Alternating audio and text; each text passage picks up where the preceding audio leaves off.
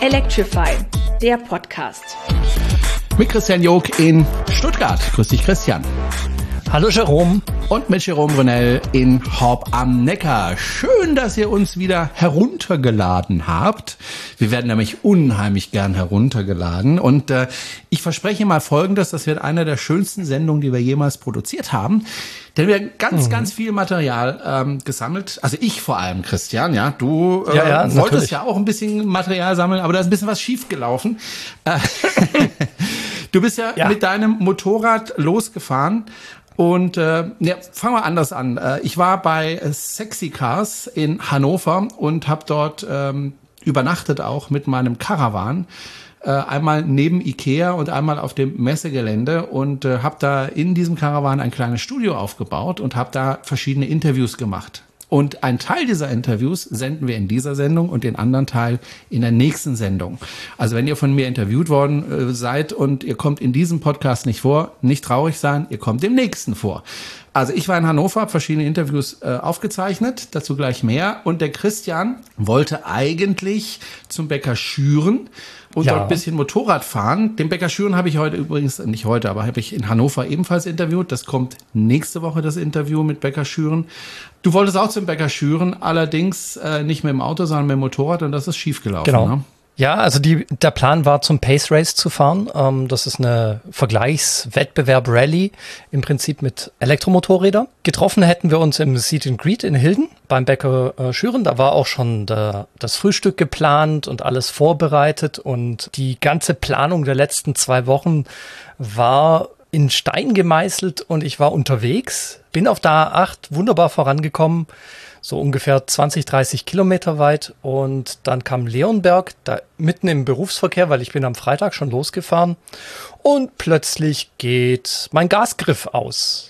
Also nicht der Motor, sondern der Gasgriff hat einen Wackler gehabt und ist plötzlich ausgegangen. Und wie wir das wissen, da setzt die Rekuperation ein. Und wenn man auf der Autobahn mit ganz vielen anderen Verkehrsteilnehmern im Berufsverkehr ist und plötzlich das Gas wegnimmt und die Rekuperation einsetzt, dann gucken die einen nicht ganz so freundlich an. Ich bin dann rechts rangefahren, erstmal auf den Seitenstreifen, habe ein paar Mal auf mein Motorrad draufgehauen, dann hat's wieder funktioniert.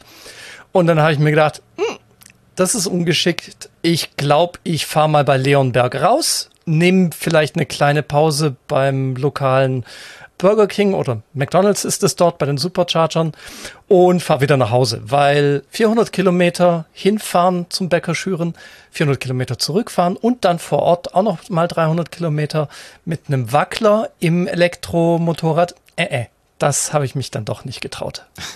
Tja, so war das. Und dann bist du wieder umgekehrt. So ist es. Weil der Wackler wieder aufgetaucht ist oder weil du einfach unsicher warst? Hauptsächlich, weil ich unsicher war. Also der Wackler ist bei der Rückfahrt tatsächlich nicht mehr aufgetaucht.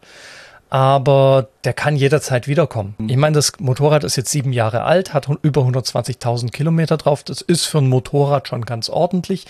Da gibt's natürlich auch mal, ich sag mal, kleine Aussetzer. Ich werde aber, das kann ich schon mal ankündigen, ich werde mir wahrscheinlich ein neues Motorrad kaufen. Oha, das weißt heißt, du schon welches? Ja, ich weiß schon welches. Okay, ja, verrätst es noch nicht. Ich verrate es lieber noch nicht, aber es ist ein ganz neues Modell von einem etablierten Elektromotorradhersteller, so viel kann ich sagen. Okay, gut. Da werden wir dann drüber sprechen, wenn es soweit ist. Äh, und du hast ja gerade gesagt, du warst in Leonberg und ähm, ja. in Leonberg wurde ja vor kurzem ein neuer Supercharger eröffnet. Ähm, ein richtig schöner mit äh, Solarpanels als Dach. Mhm. Ähm, richtig toll. Und eine Toilette, die übrigens mit einem spricht. Also ist auch ungewöhnlich. Die Toilette spricht mit dir erzählt ja, ja, wie sie sich gereinigt hat und so und was sie da so gemacht hat, die Toilette. Und oh, das ist nice. ganz unterhaltsam, wenn man da so drauf sitzt, ne? sich das anzuhören. Und ich war bei der Eröffnung tatsächlich dabei. Also der Supercharger war schon in Betrieb, schon ein paar Tage, mhm. aber es gab eine offizielle Eröffnung und ich war, habe ich gedacht, naja, da trifft man immer wieder alte Elektroauto-Veteranen und Freunde. So war es dann auch. Ich habe da viele wieder getroffen, die ich kenne. Und ähm, unter anderem war aber auch Martin Georg Kohn vor Ort. Martin Georg Kohn. Mhm äh, ist der Oberbürgermeister von Leonberg und den habe ich natürlich gleich interviewt, weil ich mir gedacht habe, wenn er schon da ist, dann frage ich ihn mal ein bisschen nach Elektromobilität und vor allem habe ich ihn als erstes gefragt, sag mal, welche Bedeutung hat denn dieser Supercharger für Leonberg? Ja, erstmal äh, in der Elektromobilität sind wir auch angekommen und ich denke, Leonberg mit einem Autobahndreieck und starker Infrastruktur braucht das unbedingt und ich denke, dass Tesla die richtige Investition gemacht hat. Sie scheinen sich ja gut auszukennen. Sie wussten zum Beispiel von Hilden. Fahren Sie selber elektrisch? Ich fahre noch nicht elektrisch, weil ich erstmal wissen möchte, wie das alles jetzt hier funktioniert, die ganze Infrastruktur. Und die Lieferzeiten sind gerade etwas länger, deswegen sind wir noch nicht ganz elektrisch unterwegs. Wir sind teilelektrisch unterwegs. Wie schwierig war es, äh, den Stadtrat zu überzeugen, hier so einen Ladepark zu bauen? Ja, es ist einfach gar nicht schwierig, weil ich glaube, dass der Stadtrat ebenfalls den Finger in, in, der, in der, richtigen Zeit hat. Und äh, ich denke, dass wir hier in Leonberg ohnehin sehr innovativ unterwegs sind und der Stadtrat ist es sowieso dann auch. Es gibt ja hier sogar Solardächer, es gibt eine Toilette. Gibt es noch weitere Pläne für die Zukunft oder ist es jetzt erstmal genug? Ich denke, an Infrastruktur kann es nie genug sein, wenn es den Bürgerinnen und Bürgern hilft und auch den Verkehrsteilnehmern. Äh, wir müssen das beobachten, wie, es, wie, es, wie die Nachfrage hier läuft und äh, die Stadt Nürnberg ist immer gerne bereit, äh, auf Nachfrage zu reagieren. Und wir sind sowieso eng mit allen Unternehmen am Standort und so auch mit Tesla. Und ich glaube, das macht Schule, dass auch vielleicht andere Unternehmen investieren möchten. Sind wir in der Vespa gekommen? Fand ich cool. Ja, mit der Vespa, ich habe ja den Eindruck gemacht, gesagt, wir kommen aus einer alten Zeit und kommen in die neue Zeit. Und äh, das war eigentlich nur ein Symbol. Äh, habe auch gleich eine, neben einer Ladesäule geparkt, dass es auch gleich auffällt. Und ich denke, das ist eine gute Geste, zu zeigen, die Vespa hat eine Tradition auf der einen Seite, aber wir sind in der äh, im Jahr 2021, 22 angekommen. 21 deshalb, die Planungen waren aus 21 und 22 Eröffnung. Insofern sind wir auch am Puls der Zeit. Soweit Martin Krohn, Oberbürgermeister der Stadt Leonberg. Er wusste wahrscheinlich noch nicht, dass es auch eine Vespa gibt, die elektrisch fährt, äh, wobei ja. die ist äh, sehr, sehr teuer, glaube ich. Ne? Relativ teuer, aber es ist eine Vespa, da relativiert sich der Preis natürlich auch wieder. Ja, Vespa ähm, sind einfach nicht Ganz billig. interessant, mhm. bei diesen Superchargern, weißt du, wie viele es da jetzt insgesamt gab? 20 äh, neue, 20 alte, macht 40 ähm, Supercharger. Aber es gab auch schon Kritik. Ich habe einen Anruf bekommen von Axel Köhler, äh, den hatten wir auch Oha. hier mal im Interview. Äh, der war auch äh, bei der Eröffnung dabei und hat sich äh, tatsächlich heute nochmal bei mir gemeldet und gesagt, Jerome, weißt du, was fehlt? Es fehlt eine Sache. Es gibt dort keine Tische und Bänke. Ähm, das fehlt tatsächlich noch, dass man sich da hinsetzen kann und ähm, ja, was essen kann, weil es gibt ja direkt daneben, du hast es vorhin schon gesagt, ein McDonalds und es gibt aber auch ein Lidl, äh, wo man sich was zu essen holen kann. Das wäre natürlich schön, wenn, wenn man da auch Tische und Bänke hätte, wo man sich hinsetzen kann unter dem Dach und dann gemütlich was essen kann, während das Auto lädt. Aber ansonsten ist es ein wirklich schöner äh, Ladepark geworden, direkt gegenüber des alten und äh, ja, jetzt sind da 40 Supercharger, äh, übrigens auch geöffnet äh, für ähm, Nicht-Tesla-Fahrer. Mhm. Ähm, und das ist, glaube ich, ein ganz, einer der ganz wichtigen Supercharger überhaupt in Deutschland, weil eben direkt äh, an A81, A8 am Autobahnkreuz Leonberg äh, gelegen. Äh, da kommen wirklich sehr, sehr viele Autos vorbei. Und gerade wenn zum Beispiel in Holland Ferien sind, ähm, ist der immer komplett voll. Und da wird das wirklich große Entlastung bringen. Äh, in der letzten äh, Saison, als die Holländer runtergefahren sind, ich glaube Pfingstferien oder so, gab es ähm, schon, oder Osterferien, weiß es nicht mehr, gab es schon ähm, auf Paletten äh, ein paar Lader, um das zu entlasten. Jetzt hat man da was richtig Schönes gebaut mit schönen Solardächern und das Ganze ist, glaube ich, auch noch erweiterbar. Also es ist auf jeden Fall noch Platz da.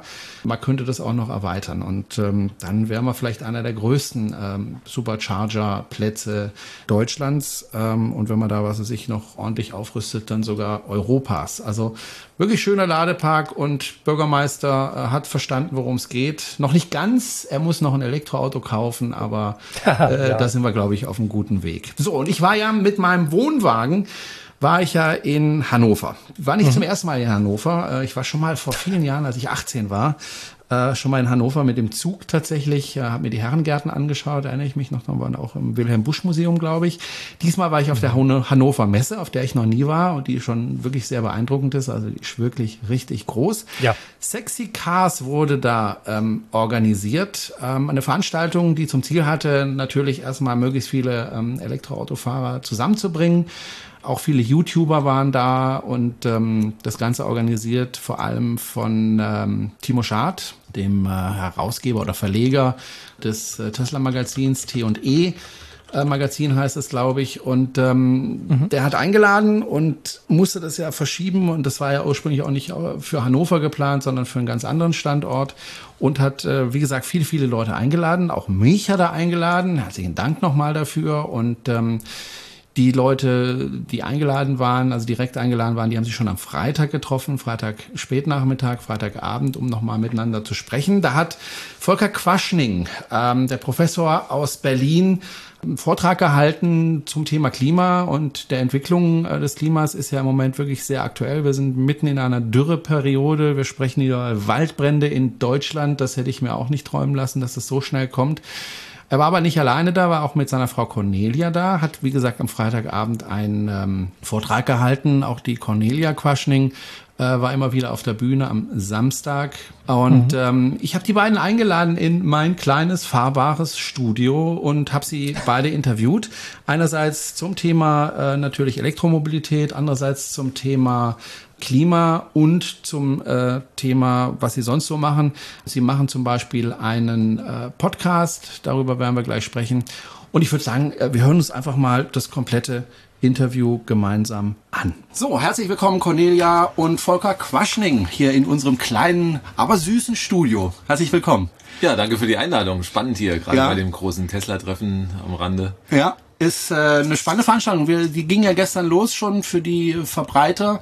Ähm, du hast gestern einen Vortrag gehalten, der mich ein bisschen erschreckt hat. Also das mit dem Klimawandel, das kennen wir ja alle schon und dass es ganz stark steigt, äh, kennen wir auch was mich erschreckt hat, ist, ich dachte mir so für mich, naja, ungefähr die Hälfte des Stromes produzieren wir jetzt äh, umweltfreundlich, die andere Hälfte noch nicht, aber wir sind da schon gut vorangekommen. 50 Prozent ist ja schon mal nicht schlecht und da ist die 100 Prozent ja schon einigermaßen in Sicht. Aber dann hast du eine zweite Grafik gebracht und äh, die hat mich ein bisschen erschreckt, weil wir haben ja noch ganz andere Energieformen als den Strom. Also normalerweise denke ich immer an den Strom aber dann gibt's ja die ganzen Firmen, Fabriken, die ja auch Energie brauchen. Die holen sich das nicht per Strom, sondern per Kohle, per äh, Gas, per was auch immer. Und das heißt, der Anteil an regenerativer Energie fällt dann von 50 Prozent auf 20 Prozent. Ja, das ist äh, den meisten gar nicht so bewusst. Wir merken es jetzt, sag ich mal, sehr schmerzlich in der Krise, wie wir sehen, wie abhängig wir von Gas sind. Ja, also das heißt, wir heizen ja, also die Hälfte aller Heizungen sind Gasheizungen, haben wir noch mhm. 20 Prozent Öl. Die Autos fahren zu über 90 Prozent mit Benzin und Diesel. Also das heißt, da spielen Erneuerbare praktisch keine Rolle im Verkehr und in der Wärme oder zumindest mal eine sehr, sehr kleine, bei der Industrie auch nicht. Und das macht das Ganze halt einfach so schwierig, dass wir also jetzt nicht beim Strom haben wir die Hälfte der Strecke schon geschafft, aber bei allen anderen Sachen halt liegen wir bei 20 Prozent. Und wenn wir jetzt sagen, okay, für das Pariser Klimaschutzabkommen sollten wir in 15 Jahren klimaneutral sein, heißt natürlich, dass wir den ganzen Verkehr, die ganze Wärme jetzt auch in 10, 15 Jahren umkrempeln müssen. Ist machbar, aber natürlich schon äh, mit so ein bisschen weiter, so wird das nicht klappen. Aber jetzt mal ganz ehrlich, ist das überhaupt machbar? Das ist ja echt ein Berg. Na, die Menschen sind in, in sieben Jahren auf den Mond geflogen von 0 auf 100. Also das mhm. heißt, äh, wenn man wirklich will. Das Problem ist nicht irgendwie, äh, dass wir die, die Welt verloren ist, dass ein Meteorit auf die Erde stürzt und wir nichts dagegen tun können. Also wir haben mhm. die Technik, es zu schaffen. Wir haben auch die finanziellen Ressourcen. Also Deutschland hat sieben Billionen Euro auf dem Sparbuch. Wir können die Energiewende glatt vom Sparbuch bezahlen. Also wir haben die Lösung, wir können es machen. Die Frage ist immer, wollen wir es tun? Also es ist einfach ein psychologisches Problem, was wir haben. Und da sieht es momentan nicht so aus, dass wir diese Veränderungen in dem Tempo akzeptieren hier in Deutschland. Müssen wir drüber reden, weil ich glaube, den meisten sind die Folgen halt einfach noch nicht bewusst. Ich sage ja immer, wir müssen nicht immer nur auf die Politiker zeigen, sondern wir müssen selber was machen. Also ich in meiner Familie haben wir irgendwann mal entschieden, wir wollen gerne unseren Footprint möglichst klein machen. Wir haben uns eine Solaranlage aufs Dach gemacht, wir fahren elektrisch, wir machen noch ein paar andere Dinge. Wir haben aber festgestellt, dass unsere Nachbarn da nicht mitziehen wollen. Ähm, die haben sich keine Solaranlage gebaut, die haben sich kein Elektroauto gekauft, die haben sich ein SUV gekauft. Ähm, woran liegt es, Cornelia, dass wir da nicht in die Pushen kommen? Warum begreifen das die Leute nicht? Ähm, die begreifen das teilweise schon, aber Veränderung ist so wahnsinnig schwierig. Hm. Ähm, weil wir werden ja so zwischen 90 und 98 Prozent durch unser Unterbewusstsein gesteuert. Also das ist den meisten gar nicht klar. Die denken immer, oh, wir sind so wahnsinnig rational denkend unterwegs und ähm, das ist aber gar nicht der Fall. Ähm, sondern, sondern wir werden geprägt in unserer Kindheit mit äh, ja, mit all dem, was um uns rum war, also was die Eltern so gemacht haben, wie sie sich verhalten haben, ähm, was sie für Glaubenssätze hatten und wenn da eben ähm, das super toll war, wenn, wenn der Nachbar plötzlich ein dickes Auto hatte und nur dann war er anerkannt oder so, dann haben wir natürlich auch den Glaubenssatz, oh, man braucht ein dickes Auto, damit alles äh, super ist. Ähm, und da gibt's natürlich viele Dinge, die einen da so prägen. Und das steuert einen so immer wieder in diese Routine rein, weil wir haben so einen Automatismus eben. Wir, wir haben ja so viele äh, Sinneseindrücke, die, die täglich auf uns, also minütlich auf uns einprasseln. Und wenn wir da immer erst drüber nachdenken müssten, wie wir dann handeln, dann wären wir ja sofort überfordert. Also eigentlich ist es sinnvoll, dass man schnell reagiert, auch wenn ein Kind zum Beispiel vors Auto läuft oder so, dass man schnell auf die Bremse äh, geht, ist eigentlich positiv. Aber wenn es um Veränderungen geht, dann steht uns das halt extremst im Weg. Und dann muss man auch noch sehen, dass man, ja, dass man so mit der Masse ja auch mitschwimmt. Also alle fahren ja Verbrenner und wir schwimmen in dieser Masse mit. Und wenn man dann da raus will aus der Masse, dann wird's schwierig. Und dann kommt vielleicht von rechts jemand, der sagt, oh, was willst denn du jetzt da für einen Blödsinn machen? Das, wie bitte elektrisch fahren oder jetzt eine Solaranlage aufs Dach machen? Und dann kommen so negative Gefühle hoch.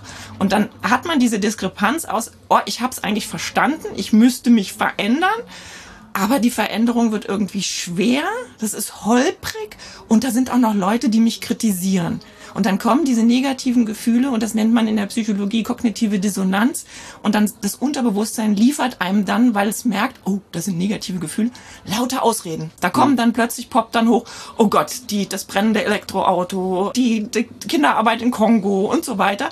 Und man ist dann auch extremst offen für alles, was dann in der Richtung auch ähm, aus den Medien kommt. Und dann hat man halt diese, diese Schuldfrage und dieses schlechte Gewissen praktisch weg und kann einfach so weitermachen wie bisher. Aber jetzt schalte ich die Nachrichten ein in den letzten Tagen und äh, sehe Dinge, die ja schon sehr deutlich darauf hinweisen, so geht's nicht weiter. Also über Waldbrand habe ich mich in den 70er, 80er Jahren äh, nie Gedanken gemacht. Also Waldbrand in Deutschland war für mich unvorstellbar. Jetzt brennt der Wald in Deutschland. Wir haben Waldbrände in in Südwestfrankreich. Dann habe ich, da wollte ich eigentlich dieses Jahr in Urlaub hinfahren und dann habe ich gedacht, na gut, dann fahren wir halt mal wieder in die Bretagne, da waren wir schon öfter. Jetzt brennt's da auch.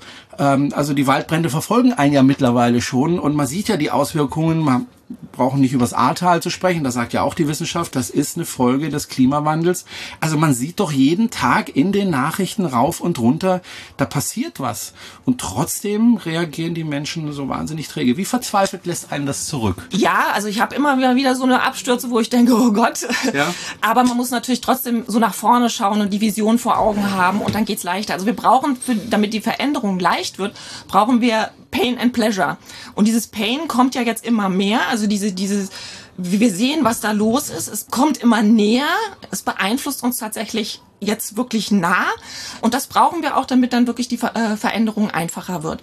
Und Pleasure ist aber auch total wichtig. Also wir müssen schon auch diese Vision vor Augen haben, was kann uns das alles positiv bringen. Die Medien ähm, sagen so oft, oder auch die Politiker sehr oft, dann sprechen sie von Verboten, Verzicht und so weiter. Äh, das ist eigentlich der falsche Weg, sondern man muss eigentlich aufzeigen, was bringt uns das alles Positives. Was haben wir da für Gewinne an, an Gesundheit und, und an Entspannung und so weiter. Mhm. Ähm, und dann fällt Veränderung auch viel leichter. Wenn man einerseits diesen Schmerz hat, man muss jetzt unbedingt was verändern und andererseits aber auch sieht, boah, das kann voll genial sein, wenn wir das machen. Reden wir mal ganz kurz, bevor wir vielleicht auf Lösungen zu sprechen kommen, darüber, ähm, was es überhaupt bedeutet, Klimawandel, Volker. Also du hast es ja gestern ein bisschen gezeigt. Ähm, eine Folge zum Beispiel ist, dass äh, der Meeresspiegel steigt und das nicht zu knapp. Und das bedeutet ja auch was, denn äh, genau. man lebt ja gerne am Meer. Also ich würde auch gerne am Meer leben, ja. Ich hätte gerne ein Haus am Meer.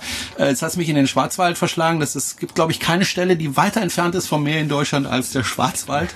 Aber das bedeutet ja für die Leute, die, die dort wohnen, also zum Beispiel in Holland oder an der Nordseeküste, das wird langsam eng. Ja, ja dann kommt das Meer halt zu dir, nicht? Ja, ja genau. Du nicht mehr zum Meer gehen. Das wäre äh, das Horrorszenario.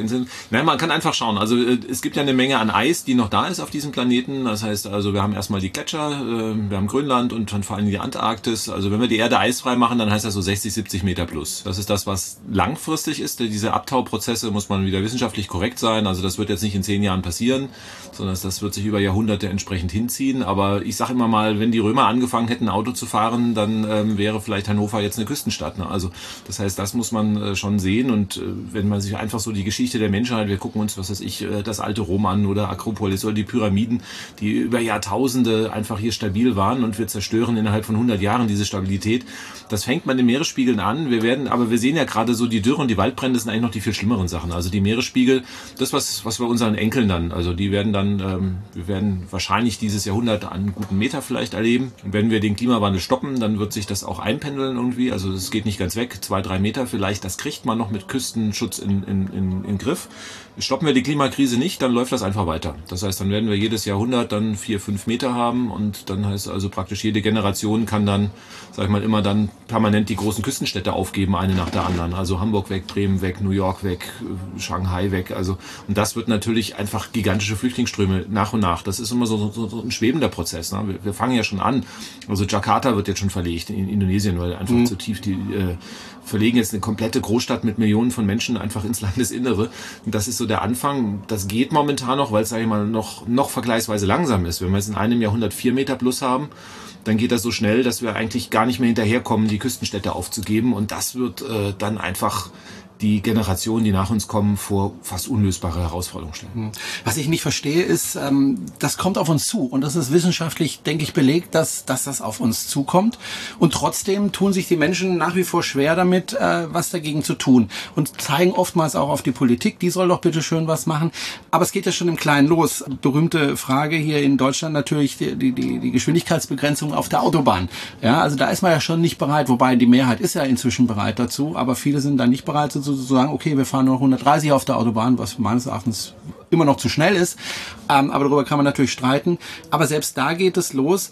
Und das zeigt mir persönlich, dass viele Menschen, glaube ich, noch gar nicht kapiert haben, was da auf uns zukommt. Du hast es gerade angesprochen. Es ist ja nicht nur so, dass der Meeresspiegel steigt, sondern das hat ja auch soziale Umbrüche zur Folge, Konflikte. Äh, und ich glaube, die Konflikte, das sind dann das Gefährliche, oder? Ja, aber ich will nochmal zurückkommen hm. auf dieses, dieses Handeln. Ähm, es ist so, dass, glaube ich, viele Leute irgendwie denken, sie können die Politik nicht so richtig beeinflussen und man ist irgendwie hilflos. Und ich glaube, das ist das, was, was in die Köpfe der Menschen auch rein muss, dass, dass wir mehr tun müssen. Weil die kriegen, Politiker kriegen unheimlich Druck von der Industrie, von der, ähm, von irgendwelchen Lobbyisten. Und wir als, als Bürger machen viel zu wenig Druck. Also mhm. wir, wir müssen viel mehr auf die Straße, viel mehr Druck auf die Politiker machen, damit die merken, da ist ein Gegendruck da und, und wir müssen jetzt endlich handeln. Und man muss einfach zeigen, wir sind alle bereit für Veränderungen. Und das tun wir noch viel zu wenig. Es ist momentan, aber es ist gar nicht mehr, also früher war es die Industrie, da gebe ich dir recht. Momentan sind sie Populisten, die einfach, also äh, wenn man mit Menschen aus der Politik redet, die haben wahnsinnig Angst vor Gelb Gelbwesten. Mhm. Also was wir hatten in Frankreich ja äh, die, die Proteste. Das heißt, Macron hat vor einigen Jahren ähm, ein bisschen Umweltschutz dummerweise äh, kombiniert mit Einschnitten im Sozialbereich. Und das hat die Menschen in Frankreich äh, über Wochen auf die Straße getrieben. Die haben sich gelbe Westen angezogen und irgendwie die Infrastruktur lahmgelegt. Und ähm, das, wenn man mit Menschen, vor allen Dingen auch der SPD zum Beispiel redet, das lähmt die komplett. Die sagen, oh, wenn wir jetzt zu viel machen und den Menschen zu viel zumuten, dann kommen die Gelbwesten. Also sozusagen die radikale AfD geht dann auf die Straße und ähm, dann haben wir Bürgerkrieg in diesem Land. Und davor hat die Politik viel mehr Angst als vor den Folgen der Klimakrise, weil natürlich äh, Menschen in der Politik denken zwei bis vier Jahre. Ja? Das heißt also, wenn Sie jetzt in den nächsten zwei Jahren Probleme mit Geldwesten haben, dann haben Sie ein Problem, was, was Sie die Karriere kostet, sonst irgendwie. Und deswegen äh, möchte man das vermeiden. Die, die Klimakrise, naja, die kommt halt so, so, so schwappend langsam. Ne? Das ist vielleicht, die nächsten zwei, drei Jahre gehen wahrscheinlich noch gut. Das heißt, in zehn Jahren, da kommen dann schon so Folgen, wo man es vielleicht nicht mehr ganz in den Griff kriegt, aber das ist halt dann die übernächste Regierung und das macht das einfach, ich glaube, das ist so ein bisschen ein Problem der Demokratie. Also das ist mhm. eigentlich, ähm, ich möchte in keinem anderen System leben, aber natürlich Demokratie ist sehr, sehr schwierig auf langfristige Sachen äh, zu re reagieren, weil man natürlich immer die Wahl in vier Jahren im Blick haben und längerfristig wird eigentlich nicht gedacht und das macht das Ganze einfach schwierig, den Klimawandel auch zu beseitigen und deswegen brauchen wir einfach eine Gegenbewegung, dass also die Politik nicht nur die Gelbwesten sieht, sondern dass auch Menschen, die zornig sind und sagt, also wenn ihr nichts tut, zerstört ihr die Zukunft unserer Kinder und wir haben ja diese Bewegung auch mit Fridays for Future, die war ja auch, man muss ja sagen, schon sehr, sehr mächtig und auch sehr effektiv, weil also mhm. wenn ich mir sehe, was jetzt die neue Regierung an Maßnahmen beschlossen hat, das reicht halt immer noch nicht aus. Aber vor zehn Jahren hätten wir einen Luftsprung gemacht, wenn wir gesagt haben, boah, das ist ja richtig viel, es kommt jetzt zehn Jahre zu spät. Aber ähm, es passiert doch schon einiges und das gibt natürlich auch wieder Hoffnung. Jetzt hatten wir die Corona-Krise, beziehungsweise haben wir immer noch, ähm, hat ein bisschen gebracht, insofern, dass die Leute weniger Auto fahren durften, konnten. Ähm, das hat uns ein bisschen geholfen, aber das ist natürlich nur vorübergehend. Äh, dann äh, haben wir die Klimakrise, jetzt haben wir auch noch die Ukraine-Krise. Wobei die Ukraine-Krise, Krieg, furchtbar, brauchen wir uns gar nicht drüber streiten, aber sie hat, ich versuche immer auch das Positive zu sehen, sie hat aber zumindest eins gebracht, Energie kostet jetzt richtig Geld. Das heißt, das ermuntert die Leute dann doch zu sagen, oh, machen wir doch eine Wärmepumpe in den Garten, oder? Hilft uns. Das hilft uns richtig, ähm, darf man eigentlich gar nicht so sagen. Also die, die Corona-Krise war aus meiner Sicht eher schädlich, also für mhm. den Klimaschutz, weil ähm, wir dann wieder so ein bisschen, ähm, klar, wir haben gemerkt, irgendwie, äh, man will nicht reisen, kann nicht reisen und es geht auch anders. Die Digitalisierung hilft uns sicherlich, CO2 einzusparen, aber wir sehen jetzt nach der Corona-Krise so den, den, wieder die Bewegung, die Leute haben verzichtet zwei Jahre und jetzt wollen sie das alles nachholen. Ja. Also ähm, deswegen sehen wir auch irgendwie an den Flughäfen ist ja die Hölle los, nicht? Also das heißt, ähm, das ist alles wieder verpufft, was wir da eigentlich in Erfolgen hatten. Ich denke, dass äh, was wir bei der Ukraine-Krise sehen, ist äh, nachhaltiger, weil die Menschen, also wir haben ja die Illusion gehabt, dass wir erstmal unverwundbar sind, sage ich mal. Also irgendwie äh, ringsum auf der Welt gibt es halt Kriege, es gibt halt Knappheit oder sonst irgendwie. Deutschland betrifft es nicht. Mhm. Ja, und wenn halt mal so ein, ein, ein Flutereignis wie in der A kommt, dann zücken wir halt das Scheckbuch, dann 30 Milliarden tut Deutschland nicht weh, dann bezahlen wir das halt. So, und das war einfach ähm, diese, diese, diese heile Welt, ja, ein reiches Land wie Deutschland, irgendwie kann sich alles vom Leib halten. Und jetzt erstmal sehen wir plötzlich, nein, also es entgleitet uns. Also obwohl wir reich sind und eigentlich mit Geld alles zuschütten könnten, ähm, gibt es Ereignisse in der Welt, die wir nicht mehr unter Kontrolle haben. Und das ist, glaube ich, sehr, sehr wichtig, weil dieser Kontrollverlust, der sorgt dafür schon dafür, dass die Menschen aufwachen und drüber nachdenken. Und ähm, ich glaube, also wir, wir empfehlen ja schon seit zehn Jahren, dass man keine Gasheizung mehr einbaut oder dass es verboten verboten wird in Deutschland. Ja? Also dass man auch Verbrennerautos. Es gibt ja Länder, die das schon verboten ja, haben. Dänemark, Dänemark 2013. Mhm, genau. In Deutschland überhaupt undenkbar. Und jetzt plötzlich äh, machen es die Leute halt freiwillig, weil sie es gesehen haben. Das ist natürlich ein Effekt, der, das wissen wir auch wieder aus der Vergangenheit, der wird zwei, drei Jahre anhalten. Irgendwann wird natürlich Öl und Gas wieder preiswerter werden. Dann wird das auch wieder ein bisschen verpuffen. Aber wenn jetzt die Regierung schlau ist und, sage ich mal, sagt, okay, also ähm, wir wollen jetzt die Bevölkerung schützen, wir machen halt jetzt das Gasheizungsverbot oder auch das Verbrennerverbot irgendwann, dann sind das Maßnahmen, die Bestand haben können. Und dann haben wir natürlich eine Chance, auch deutlich mehr Tempo dann nach der Krise zu haben als jetzt. Hm. Wir müssen unser Leben verändern, damit wir diese Klimakrise in den Griff bekommen. Und äh, es ist ja immer ein bisschen negativ konnotiert. Ja, also wir müssen unser Leben verändern, damit das besser wird äh, mit dem Klima. Die Leute denken immer an Verzicht und ja, dürfen wir das nicht und dann dürfen wir nicht reisen oder mit dem Flugzeug irgendwo hinfliegen. Was mich daran stört, ist, es muss ja gar nicht negativ sein. Also, wenn man zum Beispiel die Städte nimmt, ne, haben wir das Problem zu heiß, ja, weil zu viel Beton und der strahlt nachts und so. Da kann man ja was gegen tun und natürlich muss man da Geld investieren, aber da kommt ja was richtig Tolles dabei raus, ne? Ja, genau. Und vor allen Dingen ähm, sieht man halt auch dass es die Bürger schützen kann. Also hätten wir schon länger dieses äh, Gasheizungsverbot gehabt, würden jetzt so viele Leute ja nicht in, in, in dieses Loch reinfallen, dass plötzlich Riesenkosten auf sie zukommen.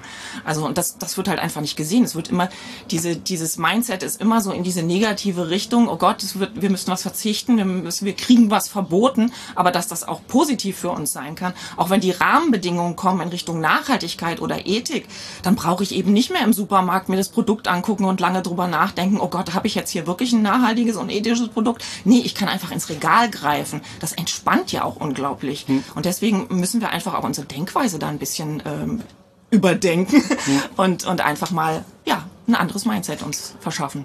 Ja, es geht ja dann auch ähm, darum, dass wir uns eigentlich auch selber ganz viele Sachen verbieten, das gar nicht merken. Also wer würde zum Beispiel sein siebenjähriges Kind mit dem Fahrrad quer durch die Stadt fahren lassen, um einen Freund zu besuchen? Wahrscheinlich niemand. Ja? Das ja. ist einfach, weil es verboten ist, in Anführungszeichen. Natürlich nicht durch ein Gesetz, aber durch die Rahmenbedingungen, die wir gesetzt haben, dass wir die Stadt halt autofreundlich gemacht haben, aber nicht kinderfreundlich. Hm. Und das sei irgendwie, was ist das denn für eine Einschränkung? Das heißt, die Kinder, die, die sind praktisch darauf angewiesen, dass die Eltern sie irgendwie Elterntaxi machen, dass äh, sie entsprechend sich nicht mehr nicht frei bewegen können, weil unsere Stadt so gefährlich ist. Das müssen wir ja auch einfach mal sehen. Dann auch die Abgase. Äh, wer würde sich an einer vierspurigen Autobahn äh, oder an einer Schnellstraße in der Innenstadt mal in ein Straßencafé setzen? Denn natürlich keiner. Es ist irgendwie laut und dreckig. Das heißt, wir verbieten äh, gewisse Bereiche an, an Straßen zu nutzen. Ja, das ist ja. natürlich nicht gesetzlich festgelegt, aber dadurch, dass wir es erlauben, dass da einfach die Autos, so wie sie sind, äh, in die Straße brettern können in einer breiten Schneise, sind einfach, gibt es No-Go-Areas für Menschen, die wir geschaffen haben. Und das müssen wir uns einfach mal bewusst machen. Es war halt schon immer so, die Menschen haben sich dran gewöhnt. Aber wenn wir das versuchen, diesen Horizont so mal zu erweitern und sagen, also wir, wir haben ja auch selbst auferlegte Verbote durch das, wie wir derzeit handeln, weil wir einfach hier Sachen zerstören, die wir so gar nicht nutzen können, die eigentlich doch schön wären. Ein Straßencafé an der schönen Straße in der Ecke oder das Kind einfach mal zum Freund fahren lassen. Das sind doch einfach Sachen, die toll sind und die sollten wir doch wieder möglich wirklich machen. Und wenn wir das erklären, dass das funktioniert, glaube, dann äh, schaffen wir es auch, viel mehr Menschen mitzunehmen. Ich komme ja ursprünglich aus Freiburg und da gibt es ja schon ein Stadtviertel, das eigentlich so gebaut ist, wie ich das gerne hätte. Alles schön begrünt, Autos fahren da kaum, die Straßenbahn fährt durch. Das ist eigentlich das, wo ich gerne leben möchte, dass, dass einfach man sich in den Café setzen kann. Und wenn dann Autos vorbeifahren, dann vielleicht elektrische mit 30 km/h, dann hört man sie nämlich nicht. Bei 50 hört man sie nämlich. Mhm. Ne? Sollte man auch mal dazu sagen. Gibt's aber noch viel zu wenig. Gegensatz dazu, ich bin oft in Stuttgart äh, heutzutage. Stuttgart ist eine auf, auf Autos hin ausgerichtete Stadt. Es ist furchtbar dort. Und ähm, da kann man sich eben nicht in den Café setzen. Man kann es natürlich, aber dann brausen halt die Autos um einen herum. Das ist irgendwie ein bisschen traurig, die ganze Geschichte. Ähm, es gibt ein neues Buch von dir, ne? Heißt Energierevolution jetzt. Von uns. Oder von euch, Entschuldigung. äh, ihr habt beide dran geschrieben. Äh, ja, stimmt. Autoren Volker Quaschning und Cornelia Quaschning. Absolut richtig. Kann man inzwischen kaufen und ähm, heißt Energierevolution jetzt. Worum geht's da genau? Na, Im Grunde äh, war es so, wir, wir haben ja den Podcast gestartet, Mhm. weil, weil ich gesagt Der heißt hab, wie? Ähm, das ist eine gute Frage Podcast. Okay. Ähm, weil es war einfach der Fall, dass ähm, Volker einfach viel beschäftigt war und die Klimabewegung auch oft und äh, überhaupt Leute auf mich zugekommen sind und dann gesagt haben, oh, was denkt denn Volker über das und das Thema? Und wir konnten einfach nicht schnell genug irgendwelche Videos machen und ich habe dann gedacht, Mensch, Podcast, Podcast kann man viel schneller machen, da kann man schnell mal Dinge erklären. Und ähm, ja, dann haben wir das gestartet und immer mehr Leute kamen auf uns zu und haben gesagt, oh, habt ihr nicht irgendwas auch schriftlich? Und dann haben wir gesagt, okay, dann kann man daraus auch ein Buch machen. Und wir haben halt nicht nur einfach die Podcast-Skripts genommen, sondern wir haben es wirklich auch schön gemacht und äh, nochmal viele Infos dazu geschrieben, äh, Grafiken dazu gemacht, ähm, damit man jetzt wirklich was in der Hand hat, was nachschlagen kann und noch Grafiken dazu hat. Ich glaube, die Leute, die diesen Podcast hören, brauchen das Buch gar nicht für sich, aber das ist ja ein schönes Geschenk für diejenigen, die noch nicht so weit sind wie unsere Hörerinnen und Hörer, weil ich glaube, das ist auch wichtig, dass wir rauskommen aus unserer Bubble, weil wir müssen uns gegenseitig nicht mehr überzeugen, dass, dass wir was tun müssen. Dieses T-Shirt, was du da gerade trägst mit den äh, mit den Farben äh, die, der Warm Erhitzung des, des genau. Klimas, das ist mein Lieblingsbild, das ich immer meinen Schülerinnen und Schülern zeige, wenn ich über den Klimaschutz spreche, dass man das einfach mal sieht. All diese Dinge sind ja in diesem Buch drin und vielleicht überzeugt es dann Leute, die ja eben sich noch nicht so viele Gedanken dazu gemacht haben, wie es denn jetzt eigentlich weitergeht. Denn ich muss ehrlich gestehen, ähm, ich habe einen zehnjährigen Jungen und äh, ich mache mir ein bisschen Sorgen um seine Zukunft, was eben Klima und so weiter betrifft, wenn ich im Moment sehe, dass bei uns in Deutschland inzwischen die Wälder brennen. Also da muss dringend was gemacht werden. Ihr kämpft dafür, das finde ich toll, deswegen unterstütze ich euch gerne. Äh, hört gerne in Ihren Podcast rein, schaut gerne ähm, die Videos an, sind sehr sehenswert. Ihr macht nicht so viele, aber wenn, dann qualitativ hochwertig, finde ich. Danke. ähm, ja, danke, dass ihr in meinem kleinen Studio wart. Euch alles Gute. Nachher geht's zurück nach Berlin oder wo geht die Reise dann weiter? Mit dem Elektroauto in den Sommerurlaub, das heißt Ah. nach Österreich, genau, kann man auch nochmal Okay. sagen, es geht, wir werden nicht stehen bleiben, das Auto wird nicht abbrennen und wir werden auch aufladen können. Also alle Vorurteile nochmal hier beseitigen. Genau. Alles klar. Danke für euer Kommen. Tschüss. Ja, gerne. Tschüss. Soweit Cornelia und Volker Quaschning. Volker Quaschning übrigens äh, an der HTW Berlin. Er ist Ingenieurwissenschaftler und Professor für regenerative Energiesysteme an der Hochschule, wie gesagt, äh, für Technik und Wirtschaft in Berlin. Und übrigens, äh, da schließt sich ein bisschen der Kreis. Er stammt aus Leonberg. Er ist geboren in Oh. Leonberg. Also Leonberg Spannend, nicht. verfolgt uns heute. Ja. So, äh, sehr, sehr netter Mensch, äh, beziehungsweise beide, Cornelia und äh, Volker, ähm, sehr aufgeschlossen, sehr freundliche Menschen. Äh, war mir echt eine Ehre, mit denen ein Interview zu machen. Man hat sie ja schon oft gesehen auf YouTube oder auch im Fernsehen. Ähm, und vor allem wissen sie sehr viel und können das auch gut erzählen. Ähm, auch Sie waren zu Gast, beide ähm, bei Sexy Cars in Hannover. Und ähm, bevor wir weiter über diese Veranstaltung sprechen, noch vielleicht ein Hinweis. Äh, Horb kommt ja immer näher. Ja. Ähm, am 10. und 11. Ähm, September vor allen Dingen, aber für die, die es wollen, auch schon inoffiziell am 9. September ähm, findet das wieder statt. Zwei Jahre fand das ja nicht statt, war ja vor Corona eine große Veranstaltung mit rund 300 Fahrzeugen. Ähm, das wird wahrscheinlich dieses Jahr nicht so groß werden, aber ich würde mich trotzdem freuen, wenn einfach noch ein paar Leute sich entschließen würden zu kommen und einfach mal wieder äh, in Horb zu sein, äh, mit mir zu sprechen, mit untereinander zu sprechen, die Stadt zu genießen, das Fest zu genießen. Ähm, wir werden übrigens einen ähm, wie nennt sich das, wenn man so runterspringt, Bungee-Sprung äh, haben. Bungee-Sprung, sehr gut. Ja, äh, Finde ich direkt bei den Elektroautos. Ich habe kürzlich noch mal mit der Stadt darüber Auf die gesprochen. Elektroautos. Auf die Elektroautos drauf sozusagen. Ja, genau. Ähm, umweltfreundlich ums Leben gebracht. Naja. Ähm, und äh, der Fokus steht ja ein bisschen auf Camping. Also wer ein Caravan mhm. mit seinem Elektroauto zieht oder ein Dachzelt hat oder ähnliches, der ist herzlich eingeladen, nach Horb zu kommen und kann auch übernachten direkt am Neckar. Wir haben noch mal miteinander gesprochen, die Stadt und ich. Ähm, es ist jetzt doch möglich, dass man direkt auf der Wiese übernachtet, wenn man möchte, äh, direkt am Neckar und dann also nicht in der Nacht nochmal umparken muss, sondern kann einfach da stehen bleiben. Wer sich dafür interessiert, den Link für die Anmeldung, den findet man in den Show Notes.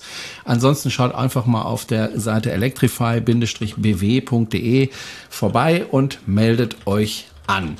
Also, ich war ja, wie gesagt, in Hannover auf der Hannover Messe auf Einladung von Timo Schad und seinen Helferinnen und Helfern ähm, und er hat wirklich sehr gekämpft, der Timo, weil er auch dann wieder mit Corona zu tun hatte. Einer der wichtigsten Mitveranstalter war dann krank. Das wird er nachher alles noch erzählen. Jetzt würde ich aber gerne erst noch das Interview ähm, ausstrahlen von Stefan Schwunk. Stefan Schwunk, den ah, Namen kennt man. Genau, von Schwungvoll, das ist sein YouTube-Kanal. Und er unterscheidet sich ein bisschen von anderen YouTubern äh, in der Hinsicht, dass er also wirklich vom Fach ist. Also er ist nicht so wie ich äh, als YouTuber damals jemand, der, naja, äh, nicht vom Fach ist, sagen wir es mal so, aber eben einfach Konsument ist von Elektroautos, sondern er kennt sich wirklich aus, weil er baut die Dinger. Und zwar wirklich in Verantwort an verantwortlicher Stelle. Oder ich muss richtig sagen, er baute diese Dinger. Er baut jetzt mhm. nämlich keine Autos mehr. Er arbeitet nämlich inzwischen bei Elli. Elli ist eine Tochter von VW, wird er auch gleich erklären, was Elli so macht. Und ist aber richtig bekannt geworden, weil ähm, er eigentlich nicht zu Elli wollte anfangs, sondern zu Tesla. Und da eigentlich auch schon eingestellt war. Ähm, aber dann ist es doch wieder schief gelaufen. Und da gab es ganz, ganz viele verschiedene Versionen, was da passiert ist und warum und wieso. Und äh, am Schluss wusste man nicht so recht, wie war es denn jetzt wirklich? Tja, da habe ich mir gedacht, Stefan, komm doch mal in meinen kleinen Caravan, in mein kleines Studio und erzähl doch mal selber, wie das so war mit Tesla. Und das hören wir uns jetzt mal an. Und nicht nur das, auch was Ellie und so ist. Das hören wir uns auch an. Und noch mehr. Ganz, ganz viel mehr. So, Stefan Schwunk ist bei uns im kleinen Messestudio. Den kennt man, äh, weil er zwischendurch auch mal Schlagzeilen gemacht hat, äh, die er, auf die er gerne wahrscheinlich verzichtet hätte. Ähm, auf der anderen Seite hat es natürlich auch äh, Popularität gebracht. Äh, du bist inzwischen bei VW gelandet. Ja, genau. Ähm, bei einer Firma von VW, Elli heißt die. Genau, ist eine Tochtergesellschaft zu 100 Prozent, aber eigenständig. Okay, was machen die? Ja, also im Prinzip musst du das so vorstellen, ähm, VW hat sich immer überlegt, so wir machen jetzt voll den E-Mobilität, bauen also das, was wir am besten können, Autos. Und haben irgendwann festgestellt, da fehlt ja noch was. Ladeinfrastruktur, vielleicht auch Wallboxen, vielleicht wollen unsere Flotten irgendwann umgestellt werden und das alles, also alles rund um die Autos zum Thema E-Mobilität, das macht eigentlich die Elli, also von MSP, also ähm, als ähm, Mobility Service Provider jetzt ähm, die ähm, Charge-Karte, die wir haben, die WeCharge zum Beispiel, Skoda Power Pass und so weiter, das kommt alles von Elli. Ähm, wir haben die Wallbox natürlich im Angebot. Wir planen gerade eine bidirektionale Wallbox auf DC-Basis ähm, für VW eben ähm, wir haben Flottenangebote jetzt auch, ähm, die umrüsten wollen. Wir haben die ähm, Flexpol, das ist im Prinzip eine Riesenbatterie, die du irgendwo hinstellen kannst, mitten in die Pampa und die kann mit zwei Outlets auf 150 kW war, ähm, dann ähm, laden und so weiter. Also was ist denn deine Aufgabe in der ganzen Geschichte? Also ursprünglich eingestiegen bin ich tatsächlich als ähm, Qualitätsingenieur, kam ja vom Daimler als Qualitätsingenieur, mhm. habe da gleich weitergemacht als ähm, erster Qualitätsingenieur überhaupt und haben dann die ganzen Qualitätsprozesse von VW übernommen für die Elli und habe mir jetzt irgendwann gedacht, okay, jetzt wirst du mal wieder was anderes machen, sonst hast du irgendwas große Kuh auf der Stirn und ähm, bist du noch Qualitäter und bin jetzt ähm, im ja, Anforderungsmanagement quasi. Also wenn neue Produkte jetzt geplant werden, ähm, die was müssen die können? haben, was müssen die können, genau. Mhm. Und ähm, bin da der direkte Draht eigentlich zwischen den Marken zum Beispiel und, zum, äh, und zu unserer R&D-Abteilung. Ähm, das heißt, ähm, so irgendwie, wir stellen die Anforderungen, ähm, sagen eigentlich nur, was muss es können. R&D muss dann überlegen, wie setzen wir es um. Wollen wir trotzdem noch mal kurz auf die Geschichte zurückgehen mit gerne. Tesla? Ja, gerne. Ähm, als ich das verfolgt habe, hast du damals erzählt, dass du zu Tesla wechselst, genau. da auch ins Qualitätsmanagement gehen ja. möchtest und äh, hast dazu Videos gemacht und ich habe so für mich die ganze Zeit gedacht, Junge, hör auf, red nicht drüber, sag gar nichts drüber, weil das mag Elon Musk gar nicht, wenn ja. irgendjemand außer ihm irgendwie in den Medien ist. Das hat ja damals den ähm, ja den Erbauer der der der Gigafactory getroffen, der hat ja auch plötzlich in ja, den Medien stattgefunden und zack war er weg. Genau. Und ich habe mir gedacht, hey, Stefan, hör auf, hör auf, hör auf. Übrigens zwei Tage später nach dieser Geschichte hatte ich von ihm eine ähm, Anfrage bei LinkedIn und bin mit ihm vernetzt. Aber lassen wir das. Ähm, wusstest du das vorher, dass das gefährlich ist oder bist du da tatsächlich ein bisschen blauäugig rein? Nee, gar nicht, gar nicht. Also ähm, Mhm. muss man auch ganz klar sagen, ganz, ähm, ich habe ja einen langen Bewerbungsprozess gemacht. Also bei Tesla dauern Bewerbungsprozesse durchaus schon, ähm, das war fast ein halbes Jahr. Ich habe Okay. mich, ich hab mich im Sommer angefangen zu bewerben für die Gigafactory. Da wurde Kontakt aufgenommen und ähm, bis ich die Zusage hatte, war Dezember. Also es war wie von Mhm. Juli bis Dezember quasi fünf Monate. Also immer, in, immer wieder Interviews. Genau, richtig. Ähm, Mit ähm, hauptsächlich mit Managern tatsächlich aus den USA, aber natürlich dem Local HR in Grünheide und später auch der Hiring Manager, der kam auch aus Grünheide. Und ich habe in jedem Interview ganz offen damit auch ähm, korportiert, dass ich ähm, YouTuber bin, dass ich im Bereich der E-Mobilität schon tätig bin, ähm, dass das für mich halt auch eine Leidenschaft ist, die ich dann auch beruflich umsetzen möchte. Und da war auch durchaus immer, immer positive Resonanz, positives Feedback ähm, zu dem Thema. Und ja, da war tatsächlich auch damals vom HR so, so, so, so zu hören, der sagte, ja Mensch, ähm, da, das können wir tatsächlich hier auch in Grünheide gebrauchen. Wir stehen so negativ in der Presse, da wäre auch mal gut, wenn jemand ähm, dafür sorgt, dass er was Positives in der Presse berichtet wird. Da machst du natürlich auch schon Gedanken. Ich meine, wir kennen alle die Drohnenvideos. Den einen Jungen, der sagt, ähm, Ida, gib mir bitte ein ähm, Praktikum und äh, Ida da tatsächlich auch zugestimmt hatte und so weiter. Die kennen man ja und, und deswegen habe ich mir da auch keine Gedanken drum gemacht. Das Video habe ich dann einfach nur gemacht, ähm, ja, ich wechsle, ich höre bei Mercedes auf und ich wechsle zu Tesla. Mehr habe ich gar nicht dazu gesagt. Gar nicht. Das War schon Video, zu viel. das Video hatte in ähm, sieben Tagen über 100.000 Klicks gehabt dann. Ne? Uiui. Ich habe es nach zehn Tagen offline genommen, weil ich habe so viele Presseanfragen bekommen, ähm, die ich alle abgelehnt habe, weil zum Thema blauäugig, so blauäugig bin ich nicht. Ich habe keine Presseanfragen angenommen. Ja. Mir wurde aber ein bisschen zum Verhängnis dieses Video in Verbindung mit einem Bericht damals der BW24, wer sie kennt. Ähm, Oh Gott. Danke, Ja. genau, danke. Du kennst sie als Ja. ähm, Taucht bei mir immer in Facebook auf und ich denke mir, was für ein Scheiß, den die da zusammenschreiben. Und, der, und die BW24, die hatte damals einen Bericht ähm, gebracht ähm, zu der Abfindung vom Daimler für Ingenieure. Und haben dann auch in Verbindung gemacht, ähm, der Daimler zahlt Tesla die Ingenieure.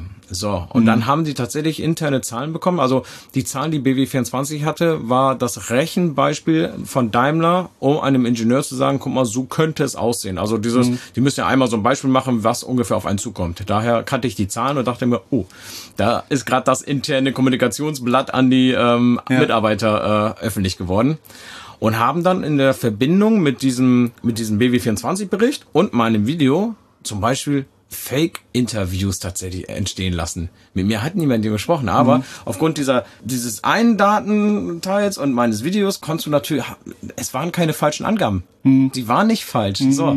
Also insofern stehe ich natürlich da und denke nur, hm, ja, das stimmt, was da drin steht. Ich habe es nur nie gesagt. Ja. Und es gab tatsächlich Interviews, die ähm, dann im französischen ähm, Tesla-Magazin dann irgendwie auch, ähm, ich, ich kannte es gar nicht, ähm, ich, ich überlege gerade, ob es nicht tatsächlich auch sogar Tesla-Mag heißt oder so in Frankreich. Das wiederum, das ist dann bis nach Electric in die USA gekommen. Den Podcast kennt man ja, oder was ich, oder das, ähm, das ähm, Magazin hätte ich fast gesagt da. Elon Musk ist auf die ja sowieso nicht gut zu sprechen. Okay. Und so sagte man mir, mir dann, ähm, nachdem ähm, HR Grünheide mich angerufen hatte, wir wurden aus Kalifornien angerufen mit der Frage, warum weiß die halbe Welt, welche Daimler-Ingenieure bei uns in Grünheide anfangen. Ja. ja. Äh, Quintessenz dieser ganzen Thematik war dann, ähm, dass sie mich gebeten haben, also entgegen der Absprachen, die wir vorhatten, komplett sozial, also Social Media komplett, also raus. Raus, Kein ne? Facebook, kein Twitter, kein LinkedIn, kein ähm, YouTube natürlich. Mhm. Und ähm, ich dachte mir nur, wow, okay. Ähm, dazu muss man wissen, da ähm, habe ich ihm erzählt, der Bewerbungsprozess bei Tesla ging recht lang, über fünf Monate. Und ich war mir eigentlich für mich schon sicher, ich nehme mir die Abfindung und suche mir was Neues. Ich will Richtung E-Mobilität gehen. Ich war zwar zuständig für den EQC und wäre wahrscheinlich auch für den EQE zuständig gewesen, aber ich wollte in eine Firma gehen, die zu 100 Prozent auf E-Mobilität setzt. Und hatte mich dann bei VW schon beworben, parallel. Viel später natürlich, weil mir die Zusage von Tesla immer noch fehlt und ich musste das Angebot annehmen von Daimler, damit ich halt dann noch so einen Bonus kriege und so weiter. Und hatte dann die Zusage eigentlich von, von Ellie ähm, auch im Januar schon. Und dann haben wir uns dann äh, mit dem Tesla HR, habe ich gesagt, ja pass mal auf, ganz im Ernst, Alter, lieber ein Schrecken mit Ende als ein Ende ohne Schrecken. Lass uns das Ganze auflösen innerhalb der Probezeit. Und das heißt, ähm, ich hätte am 1. Februar angefangen. Vertrag liegt dann bis zum 15. Februar. Und äh, ja, damit war ich zwei Wochen bei Tesla, ohne je bei Tesla gewesen zu sein. Ich durfte den Onboarding-Prozess, den machen sie vor dem Einstellungstermin, durfte ich schon alles mitmachen, also alles im Januar schon gemacht und so. Ja, und nice Fact am Rande, Tesla hat dann ungefähr auch noch äh, sieben Monate gebraucht, um mir mein Gehalt für zwei Wochen zu zahlen. ich musste echt hinterherrennen mit dem Anwalt, also so muss man auch Okay. sagen, ne? Also ja. Okay. Ähm, wobei ich oft schon gehört habe, also Tesla ist jetzt nicht unbedingt der ideale Arbeitgeber. Was? Tatsächlich nicht, ne? Also ähm, muss ich dir auch sagen, ganz im Ernst, ich kenne einige, die in Grünheide arbeiten, einfach auch, weil sie mich angeschrieben haben, weil sie eine ähnliche Vergangenheit haben wie ich und wir haben uns über viele Sachen ausgetauscht. Und ich kenne nicht wenige, die gesagt haben, sie haben auch schon in der Fabrik übernachtet. Und sie sind am Wochenende, weil am Wochenende wird da nicht gearbeitet, ähm, im Sinne von, also bevor die Autos gebaut wurden, ähm, da wurde ja viel an der Fabrik gearbeitet. Und dann konnten sie eben nur am Wochenende rein, um dann mit den Autos irgendwas auszuprobieren, weil in der Woche wurde natürlich in der Fabrik selber an den Bändern gearbeitet, an den Maschinen gearbeitet, ganze Montage, ähm, Gewerke und so weiter aufgesetzt. Und deswegen waren die viel am Wochenende drinne, waren halt nach Dienstschluss dann drin. Das heißt, ähm, um 18 Uhr haben die erst angefangen und ähm, haben dementsprechend dort übernachtet, damit sie am nächsten Morgen gleich wieder da sind. Letzten Endes muss ich da schon fast dankbar für sein, dass das so passiert ist. Ähm, ich habe jetzt wirklich ähm, die Freiheit, ein ähm, Homeoffice zu machen, wo immer ich auch bin, begrenzte Tage auch aus dem Ausland heraus zum Beispiel. Also ähm, wenn ich jetzt in Griechenland bin oder so, dann könnte ich da auch, was ich ein Homeoffice machen, offiziell und so weiter. Und das ist natürlich eine Freiheit, die hätte ich bei Tesla nie gehabt. Und gerade da mit dieser Verbindung, dass meine, meine kleine Tochter ja noch in Bremen wohnt, die ist sechs ähm, und ihren Papa regelmäßig sehen möchte, selbstverständlich fahre ich ja alle zwei Wochen auch immer von Berlin nach Bremen. Und habe diese Freiheit. Ich kann genau sagen, ich bin an dem Wochenende in Bremen und wenn ich in Bremen ein bisschen länger bin, jetzt vielleicht äh, wegen der Ferienzeit zum Beispiel, dann ist das halt jederzeit möglich, weil ich auch aus Bremen genau die gleiche Arbeit machen kann, wie als wenn ich in Berlin wäre. Andererseits, ich meine, ich bin jetzt nur so ein Medienfuzzi, ich bin kein Technikmensch, aber andererseits äh, stelle ich mir das schon irgendwie spannender vor, an Autos äh, zu werkeln, als an Ladeboxen. Genau, also ich, ich bin Auto... Weil beides ja Du, wichtig ist, ne? Also Ich bin, ich bin Autobauer aus Leidenschaft. Ich habe Ja. 13 Jahre ähm, Autos gebaut. Ähm, das ähm, Produktionswerk in Bremen ist eines der größten ähm, vom Mercedes überhaupt. Das ähm, von der Produktionszahl her größer als Sindelfing zum Beispiel. Das weiß kaum ein Mensch, dass Bremen mehr Autos baut als Sindelfing. okay. Inzwischen hat ähm, Peking ähm, überholt. Also inzwischen bauen sie in Peking mehr als in, in Bremen. Ähm, wir waren also ein paar Jahre lang also in Bremen tatsächlich das größte Produktionswerk von Mercedes. Und ähm, ich habe alles gesehen. Also du kannst mich nachts wecken und ich sag dir, wie ein Auto halt gebaut wird. Ne? Also vom Presswerk über Rohbau, Lackierung. Ich habe eigentlich meine ganzen Jahre in der Montage ähm, verbracht und äh, irgendwann hast du dann auch alles gesehen. Du hast mehrere Anläufe, Ausläufe von Fahrzeugbaureihen. Ähm, wie lässt du die letzten Waren dann vom Band abräumen und so weiter. Und ähm, da bist du dann halt irgendwann auch so, ja, jetzt nach 13 Jahren kannst du auch mal was anderes machen. Und ja, dann ist es erstmal eine Wallbox, was nicht ganz so spektakulär ist, aber eigentlich ähm, an diesem Wandel, an diesem wir sind jetzt in einer so spannenden Zeit, weißt du? Also ich meine, du bist noch einen kleinen Ticken älter als ich, aber ich sag immer, ganz klein ticken. ich, ach komm, ähm, unsere Eltern, unsere Eltern, die haben so spannende Zeiten erlebt, ne? Also was weiß ich, ähm, mag's ja klar kaum sagen, also Kalter Krieg, der war, das war eine spannende Zeit, ne? Wo die Russen, was ich dann irgendwann unten da waren plötzlich und gesagt haben, wir stationieren da eben auf so einer kleinen Insel vor der USA mal Paar Atombömmchen. ja. Warum nicht?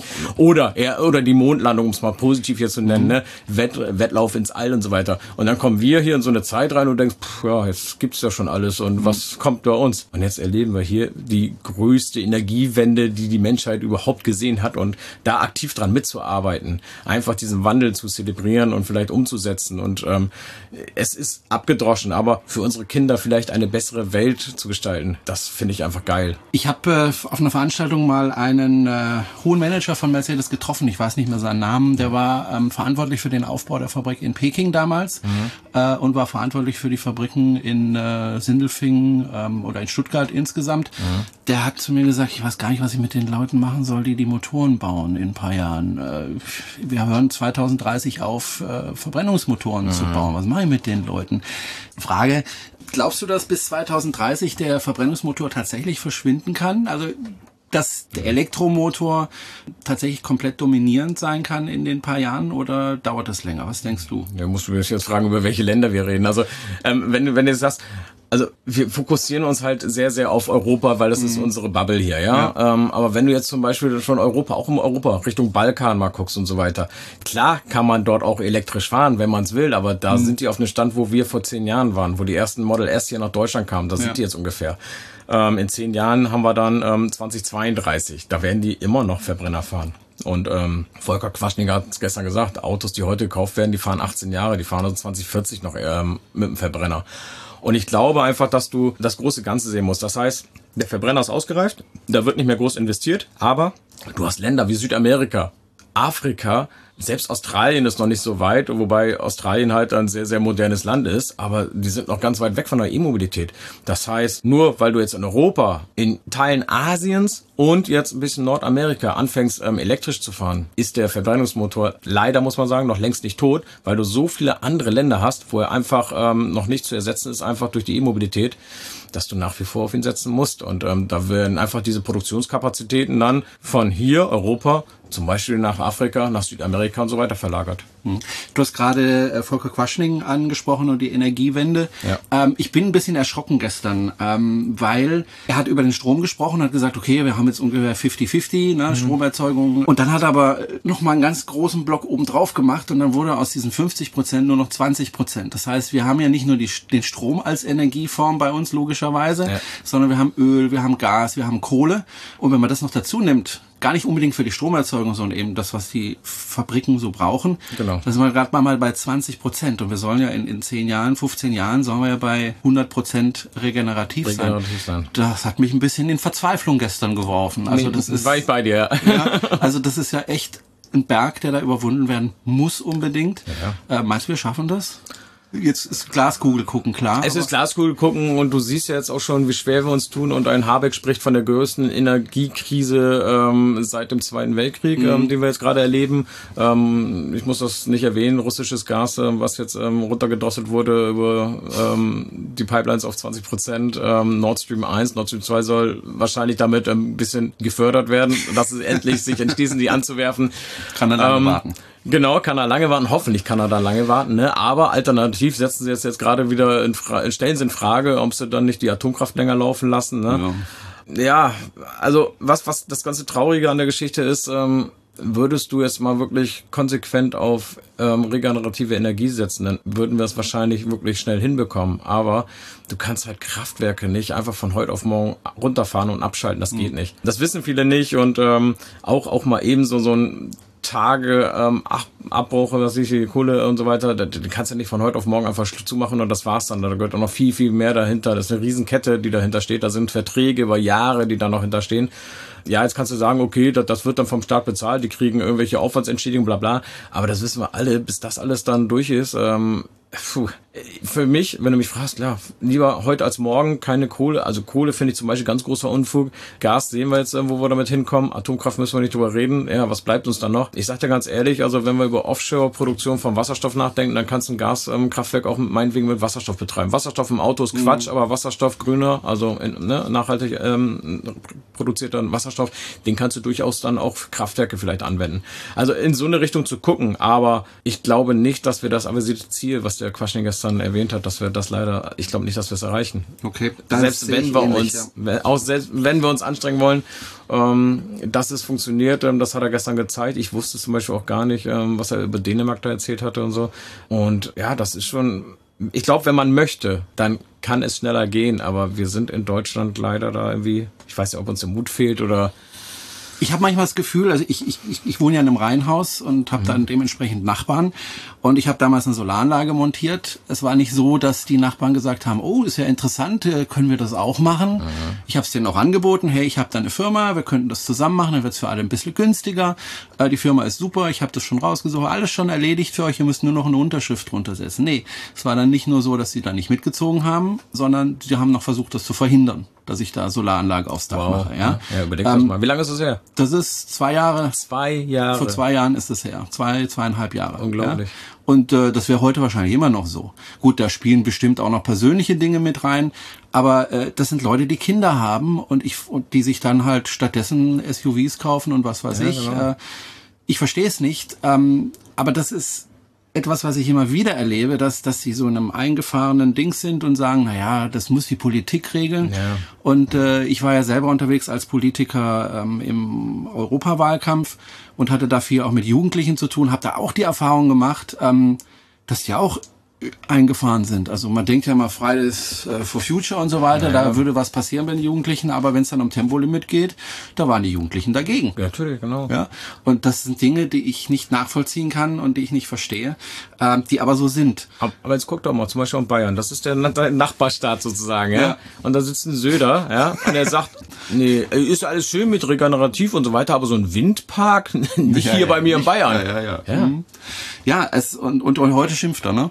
Ja. Ähm, ja schwierig. Mal sehen, wie es, wie es weitergeht. Ich danke dir für das Interview, das kurze. Sehr, und sehr, sehr gerne. noch viel Spaß hier auf der Messe in Hannover. Den haben wir. Äh, vielleicht sehen wir uns mal irgendwo, irgendwann, irgendwie. In, in Horb. In Horb. Würde mich freuen, wenn du vorbeikommst. 9., 10., ja. 11. September ist der Termin. Würde mich ich freuen. hoffe, es wird jetzt wieder regelmäßig stattfinden. Es wird ähm, wenn wieder regelmäßig stattfinden. Man muss allerdings auch sagen, dass natürlich es inzwischen so viele andere Veranstaltungen gibt, ja. dass die Leute sich natürlich überlegen, wo gehen wir denn jetzt tatsächlich ja. hin?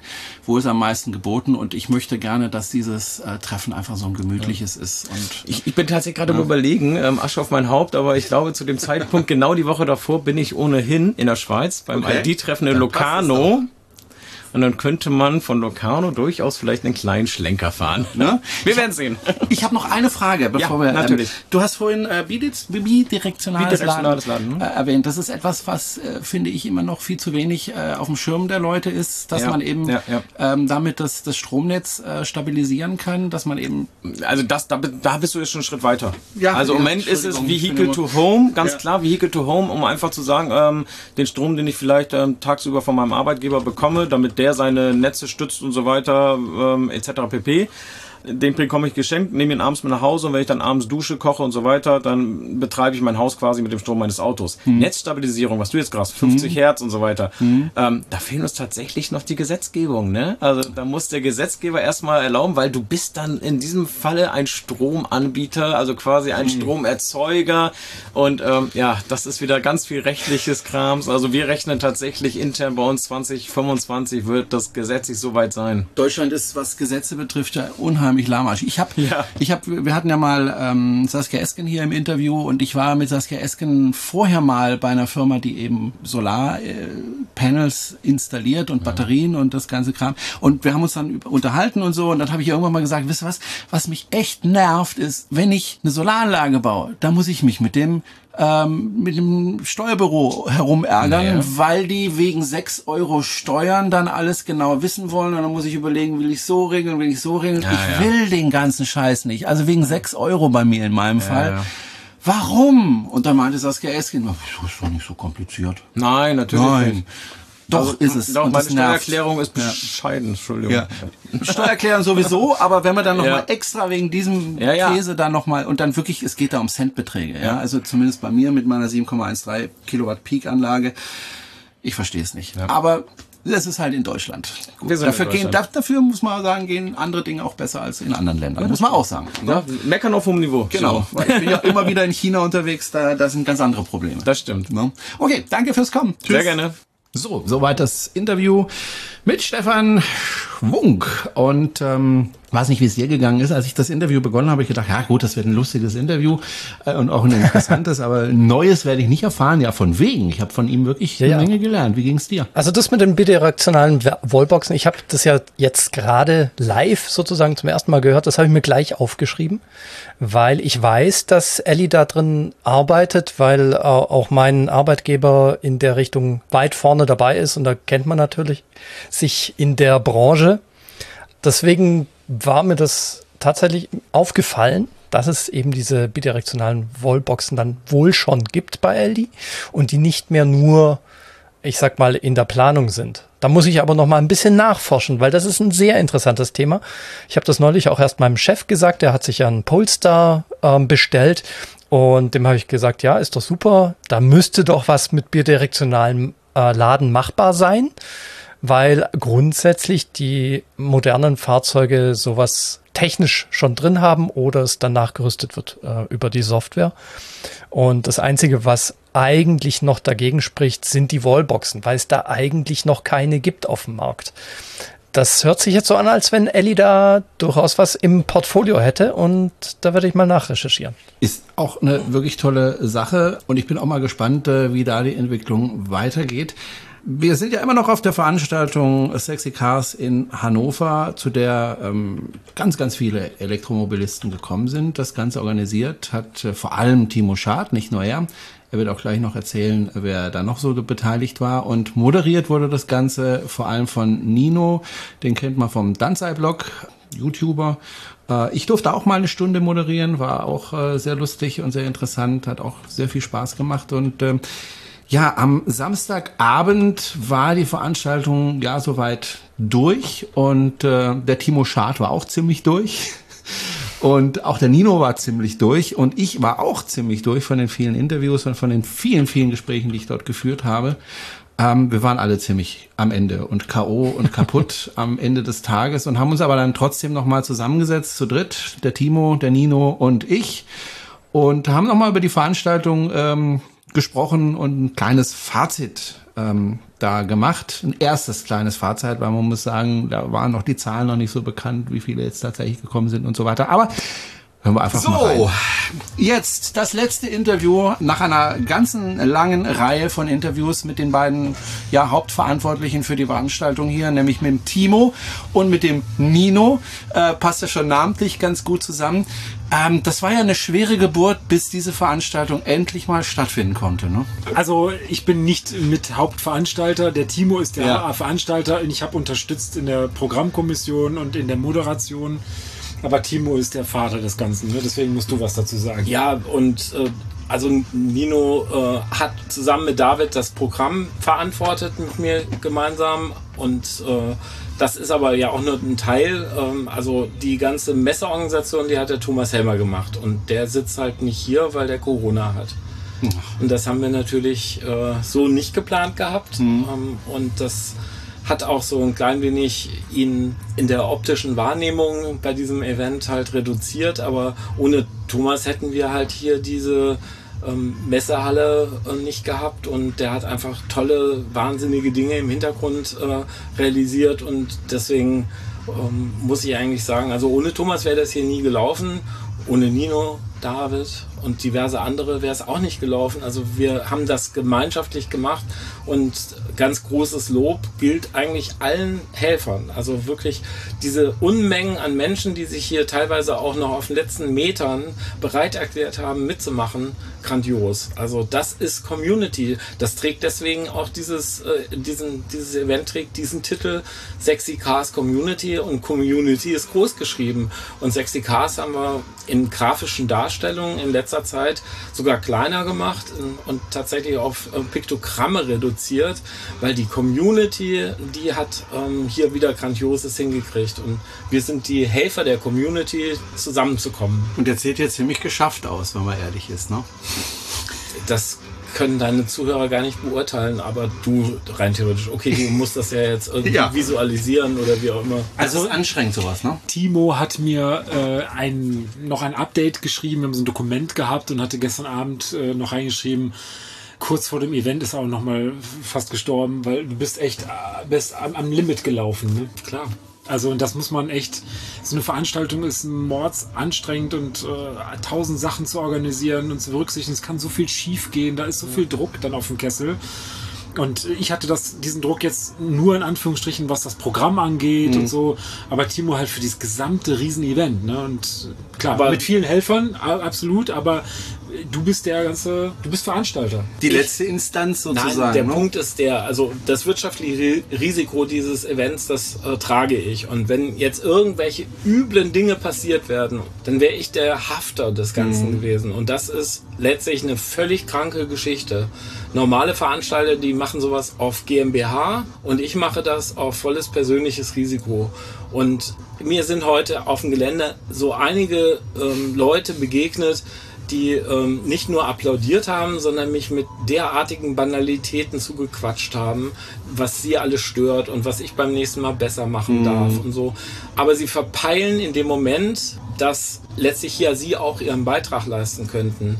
Und ich lasse mir von niemandem vorwerfen, dass ich zu wenig Beiträge jetzt geleistet habe und muss halt sagen, vieles im Kleinen hat nicht so hundertprozentig funktioniert, aber ich bin insgesamt natürlich super glücklich und auch über das, wo ich jetzt keinen Einfluss hatte und trotzdem auch zur Rechenschaft gezogen werde, wie aber mein Roadster kann nicht in der ersten Reihe parken, wenn ich am späten Nachmittag anreise, mitten, wo alles läuft. Ja, sowas, das kann ich eigentlich nicht ernst nehmen. Solltest du auch nicht und solltest du auch gar nicht Das dir ist- so anziehen. Vergleichbar mit den Kommentaren, die Nino manchmal unter seinen Pod, äh, Quatsch, äh, Aber gut, das hast du ja immer, dass wenn du irgendwas machst, wenn du ein Macher bist, dann gibt's immer Leute, die alles besser wissen Ja, und alles. klar. Ich kann aus meiner Sicht sagen, und ich bin ja selber Organisator einer relativ großen Veranstaltung, oder nicht ganz so groß wie diese, aber ne? Das wird noch. schauen wir mal. Und ich bin da auch nicht mehr alleine, sondern ich sage jetzt inzwischen Electrify BW dahinter. Ich habe mir das angeschaut natürlich und äh, war ja relativ entspannt. Ich hatte eine Stunde, die ich auf der Bühne war. Dafür auch nochmal herzliches Dankeschön. Hat mir viel, viel Spaß gemacht. Äh, und habe ansonsten äh, habe ich hier meine, meine Interviews aufgezeichnet, habe das beobachtet. Also ich habe sehr, sehr viel Positives gehört. Äh, ich habe sehr viel Positives empfunden. Ich fand die Veranstaltung rundum gelungen. Ich fand auch die Location klasse. Einfach deswegen, weil wir im Schatten waren. Also nicht in der prallen Sonne, Ja. sondern schön im Schatten unter diesem wunderbaren Holzdach, das wir hier haben. Ich fand es eine tolle Sache. Auch das Bühnenprogramm war klasse und äh, ich saß immer wieder mal im Publikum und habe ein bisschen zugehört. Äh, auch die Gäste waren hochkarätig. Also für mich war das jetzt äh, eine absolut gelungene Geschichte. Und natürlich gibt es immer Dinge, die irgendwo, wie du sagst, schieflaufen oder nicht so laufen, wie man es geplant hat oder an die man einfach nicht gedacht hat. Weil Ja, ähm, sowas, das darf halt jetzt so eine Veranstaltung nicht überschatten. Genau. Und das ähm, habe ich eigentlich von Anfang an für mich klar gehabt. Was jetzt passiert, das hast du, da hast du keinen Einfluss mehr Mhm. drauf. Also es wird äh, einiges schieflaufen. Es ist dann einiges schiefgelaufen. Es hätte weit mehr schieflaufen Eben. können. Und das, äh, was passiert ist, äh, das war tatsächlich ich konnte mich selber gar nicht da verstehen, dass ich mit der Einstellung hier rangegangen bin, ähm, ja, alles gut, ich suche mir auch meine Gesprächspartner aus, ich lasse mich nicht von allen Honks zuquatschen, ich ähm, nehme Kritik an, logisch, muss ich ja, also ist ja vernünftig, also vielleicht macht man ja so ein Event nochmal, aber ich lasse mich dadurch jetzt nicht belasten. Und eben auch zu sagen, Coolness, wenn irgendwas läuft, dann läuft es. Und ich kann jetzt nicht mehr groß irgendwie re- regulieren. Und das hat mir ungemein geholfen, also Ja, das ist eine sehr gute Einstellung. Und ich finde, ich habe, ich würde mal so sagen, vielleicht so an die 50 Feedbacks bekommen in den, über den ganzen Tag verteilt, wie geil das hier war heute, wie viel Spaß das den Leuten gemacht hat. Und ich glaube, es waren zwei oder drei, die auch mal irgendwas in einer kritischen Richtung, also Kritik geübt haben, teils berechtigt, teils, wo du sagst, ja, kleinlich oder schwer zu ändern, ne, da musst du dann mit leben bei solchen Sachen. Aber so äh, wirklich, also mein Gefühl ist, das war für alle einfach, bis auf ein paar Ausnahmen, für das absolute Gros ein sensationeller Tag. das Ziel war ja, möglichst viele E-Autos hierher zu bekommen und das Ziel habt ihr erreicht. Das ist in der Außenwirkung eine relevante Geschichte, irgendwie Weltrekorde aufzustellen. Ähm, den Weltrekord hatten wir ja deutlich vor ähm, irgendwelchen Bekanntgaben längst im Sack. Also die Veranstaltung, die im Guinness-Buch steht mit irgendwas zwischen 600 und 700 ja, Teilnehmern, die ist eigentlich schon fast in Hilden beim M3T geschlagen worden. Wir mussten in Hilden ähm, bei 650 verkauften Tickets einen Schlussstrich ziehen, äh, weil Hilden einfach jeder Parkplatz, der nur erdenklich war, wir hatten dann noch so einen Edeka-Parkplatz dazu genommen, ähm, das war alles dicht. Und deswegen haben wir dann im nächsten Jahr irgendwie andere Locations besucht. Da waren auch viele Helfer mit am Start, die sich äh, halt mit engagiert haben, eine Alternative zu finden. Und irgendwann war dann auch wieder klar, die Pandemie nimmt uns dieses Event. Und äh, dann im Laufe der zwei Jahre, da sind vielleicht so 50 Leute dann von ihren Parktickets zurückgetreten und dann habe ich denen das Geld zurücküberwiesen. Und manche haben auch gesagt, ja, behalt's ruhig, Spende. Und also an der Stelle vielen Dank natürlich. Also Ja. äh, das ist hier Community und ähm, ich nehme das sehr wohlwollend zur Kenntnis, dass die finanzielle Last teilweise halt auch von Leuten dann getragen wird, die in dem Moment halt keinen Bock drauf haben oder keine Zeit zu so einem Event zu kommen. Und jetzt in diesem Jahr, also es war einfach total beeindruckend, ähm, gerade zum Ende zu, wie viele Tickets da noch geordert wurden. Und wir hatten ja den Vorteil zu beginnen mit dem, was äh, in der vorigen Zeit halt schon bestellt worden war. Weiß man denn, wie viele Fahrzeuge gekommen sind? Das weiß man nicht. Und das würde ich daran ähm, festmachen, dass das halt ähm, bei der Einfahrt nicht möglich war. Aus welchen Gründen? Also können wir natürlich jetzt ähm, noch nicht sagen. Also müssen wir auch nochmal mit den entsprechend Verantwortlichen bequatschen. Klar ist, ähm, wenn man das jetzt in professionelle Hände gelegt hätte, hätte das wahrscheinlich besser funktioniert. Wenn dann zwischendurch bekannt wird, dass man mit Android-Geräten äh, ähm, die Codes scannt äh, und nicht mit Apple-Geräten, dann war ja klar. Und dann die schiere Menge in der Stoßzeit, wo auch eigentlich anderes besprochen war, führte dann dazu, dass beim Einfahrt äh, irgendwann dann gesagt wurde, ja, jetzt lassen wir sie mal alle durch. Hm. Und das war eigentlich halt auch eine Phase, wo ich ähm, Tage vorher wirklich viele Stunden lang Parktickets ausgedruckt hatte, die man dann hätte meinetwegen verkaufen können, um den Rekord noch irgendwie zu bringen. Mhm. Die Parktickets waren auch da, aber irgendwie hat es organisatorisch nicht geklappt. Anschließend wurde über das Gelände gegangen und wurde dann gescannt, was da rumstand. Zwischendurch wurde umgeparkt, manche sind ganz woanders hingefahren, manche vielleicht sogar schon weg, also weil der Prozess des Scannens über den ganzen Tag sich erstreckt hat. Und deswegen, also diese, was haben wir da jetzt für eine Zahl? Ähm also gemessen wurden irgendwie 936, Tickets verkauft, ja. hattest du 1582. Es gibt also Bereinigt nach M3T halt. Genau, und ja. da gibt es also ein Delta, wo es, so ganz sicher kann man es nicht sagen. Mhm. Ich denke, sicher sind wir aber, dass wir den Weltrekord haben. Ja, das aber wo der jetzt genau liegt, ist schwierig. ja, okay. Und da mir das letztlich nicht so wirklich viel bedeutet mit dem Weltrekord, also wir es ja auch nicht angemeldet haben für 10.000 von Euro beim Guinness. Mhm. Äh, äh, ist das, also mir ist das eigentlich gerade egal. Aber jetzt hier ähm, Fernsehen und so, die fragen natürlich, die, äh, ähm, die Tageszeitung hier, die fragen halt nach Weltrekordzahlen. Klar. Aber um was es geht, ist doch, dass die Community hier einen Spaß hatte. Darum ging es doch. Und die hatten sie ja. ja. Habe ich mich ja selber davon überzeugt. Ich habe viele Gespräche mitbekommen. Man saß mal hier, man saß mal dort. Das war gemütlich. Vorne auf der Bühne fand immer wieder Dinge statt, die sehr interessant waren. Volker Quaschning war hier, das fand ich total klasse und ähm, haben wir ja auch hier interviewt. Ich finde, das muss nächstes Jahr wieder stattfinden. Mhm. ähm, ich habe ich habe nur eine Bitte. Äh, bisher waren diese großen Veranstaltungen meistens so im ja, nördlichen Teil ich weiß, der Republik. Ich, weiß, ich hätte sogar eine Idee, wo man das machen könnte. In Horb. Nee. könnte man auch. Also die Infrastruktur hätten wir tatsächlich dort. Nee. Ich habe eine ganz andere Idee. Ähm, vielleicht findet ihr es auch total doof. Mhm. Äh, Europapark hat eine riesengroße Halle äh, hat ganz viele Parkplätze, hat den Park daneben, hat äh, super Catering. Da könnte ich mir sowas auch mal vorstellen. Ja, also der große Haken, also der Nino und ich, wir sind ja flexibel. Wir fliegen auch nach Florida, wenn man uns da braucht, oder? Ja, klar. Aber der Thomas ist halt hier mit seinem Netzwerk vor mhm. Ort mhm. einfach so wichtig gewesen. Der hat äh, so viele Kleinigkeiten hier geschaukelt, die einfach Basics für die Durchführung von so einer Mammutveranstaltung sind. Und du weißt auch, was es bedeutet, in Horb Hinz und Kunst zu kennen, mit dem du gemeinsam halt vor Ort sowas organisierst. Ein Europapark hat natürlich auch seine Strukturen. Aber ey, den musst du alles bezahlen dann. Ja, alles. Der kostet natürlich. Ja, sowas kostet natürlich. Alles, was mhm. äh, irgendwie kommerziell ist. Und die Messe Hannover ist ja auch ein kommerzieller Moloch. Ja. Ist halt mit äh, wirklich krassen Kosten verbunden. Und wir mussten aus der Not eine Location finden. Ich habe eine Location gehabt, die viel günstiger gewesen wäre, die auch von meinem Anspruch, wie man eine Veranstaltung durchführt, vollkommen ausgereicht hätte. Aber ähm, die Leute mussten von Ilsede umchecken gedanklich, im Zweifel sogar Hotelvorbestellungen in das äh, 300, 400 Kilometer entfernte Alternative, äh, an den alternativen Standort. Und das wollten wir einfach denen nicht zumuten. Mhm. Und ich finde halt so eine Messe, es hat sich jetzt bewahrheitet, dass das ganz nett ist, aber das muss man auch stemmen können. Und das haben wir jetzt auch nur gestemmt bekommen, weil wir von der Gebläserhalle in Ilsede äh, Gelder zur Verfügung gestellt bekommen haben zum Ausgleich, die aber bei weitem nicht das auffangen, mhm. was hier die Messe an Mehrkosten produziert, weil dann kommen einfach mal so überraschend für die Stromanschlüsse von uns nicht geplant. Wir, woher sollen wir es denn auch wissen? Nur Klar. für die Stromanschlüsse, nicht für den Strom.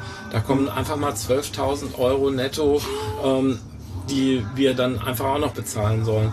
Und sowas, das äh, kannst du halt mit kleinen Veranstaltungsorten irgendwie klarer verhackstücken und wir werden hier behandelt wie irgendwie die IAA oder was weiß ich, irgendwelche Großmessen, die das ja eigentlich wissen müssen. Natürlich kosten Anschlüsse fünfstellige Summen. Da bist du mal ein ziemlich großes Risiko eingegangen. Ich Ja, hoffe klar. mal, dass du am Schluss nicht im Minus bist. Nein, das wird schon. Also und, und ganz im Ernst, also Geld ist doch nicht so wichtig. Also, Nein, aber wenn jetzt plötzlich eine Rechnung über 100.000 Euro kommt, die ich nicht bezahlen gut, kann, dann wird ich Geld weiß nicht, sehr, sehr wichtig. Ich weiß tatsächlich nicht, was für Rechnungen noch kommen, Hm. aber wir haben heute allesamt, alle Teilnehmer, alle Besucher und auch im Orga-Bereich, wir haben einen Genuss gehabt und Genuss kostet natürlich immer Geld und vielleicht ist da auch ein großes Risiko dabei gewesen, aber man muss für Genuss halt im Zweifel auch mal was ausgeben. Ja, äh, absolut. Also ich, hab habe das, heute genossen. Ja, also ich habe das heute auch sehr genossen, auch einfach deswegen, weil natürlich nach der Pandemie mal einfach mal wieder froh Ja, ist. genau.